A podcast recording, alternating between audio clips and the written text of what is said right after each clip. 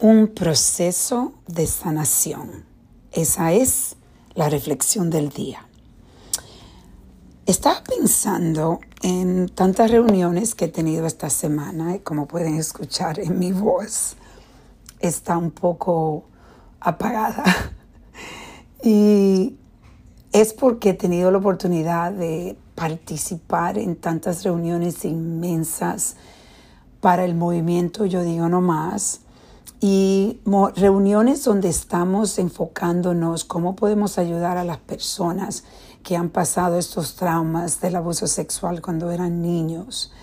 Y algo muy interesante pasó eh, que me recuerdo mi sobrina, eh, la doctora Kimberly Alba, estaba eh, hablando con una de las personas que estaban en la reunión que dice, yo en realidad eh, no siento que estoy capacitada para participar en un grupo enfocado en construir un centro de sanación, un centro de eh, healing center de traumas.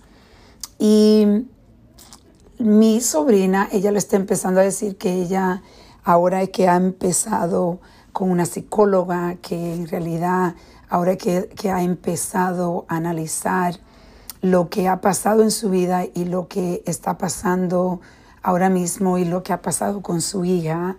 Y me recuerdo que mi sobrina dijo algo muy interesante, que es, tú no empiezas, en realidad el proceso de sanación, lo principal, ella dice el 85% es conocimiento, reconocer de que estás que necesitas ayuda.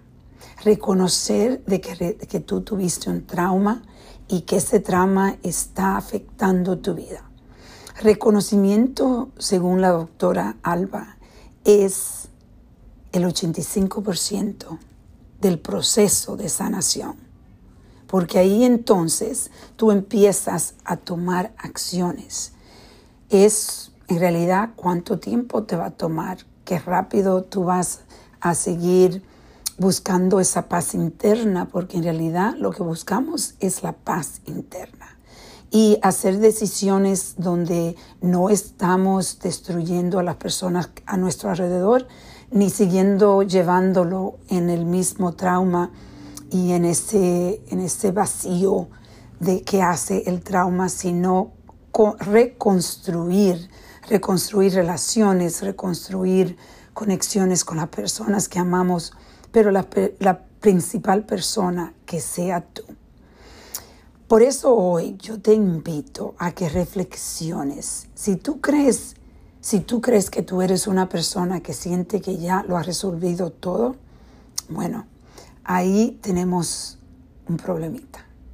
Vas a tener, eh, si deseas cambiar, si deseas eh, progresar en ese proceso de sanación, vas a tener que empezar a estar curioso, curiosamente enfocado en cómo puede tu pasado, tu trauma, estar afectando este presente ahora mismo.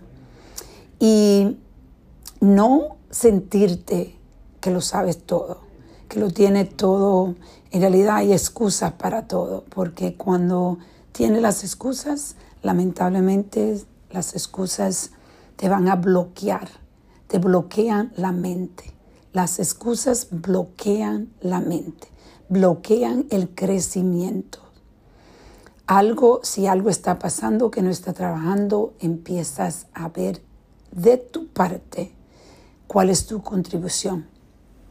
Por eso hoy te invito a que busque la forma de estar curiosa o curioso, reconocer de que todos en la vida traemos este pasado, ese pasado que muchas veces completamente maneja el presente y finalmente el futuro. Vamos a reflexionar y a reconectar.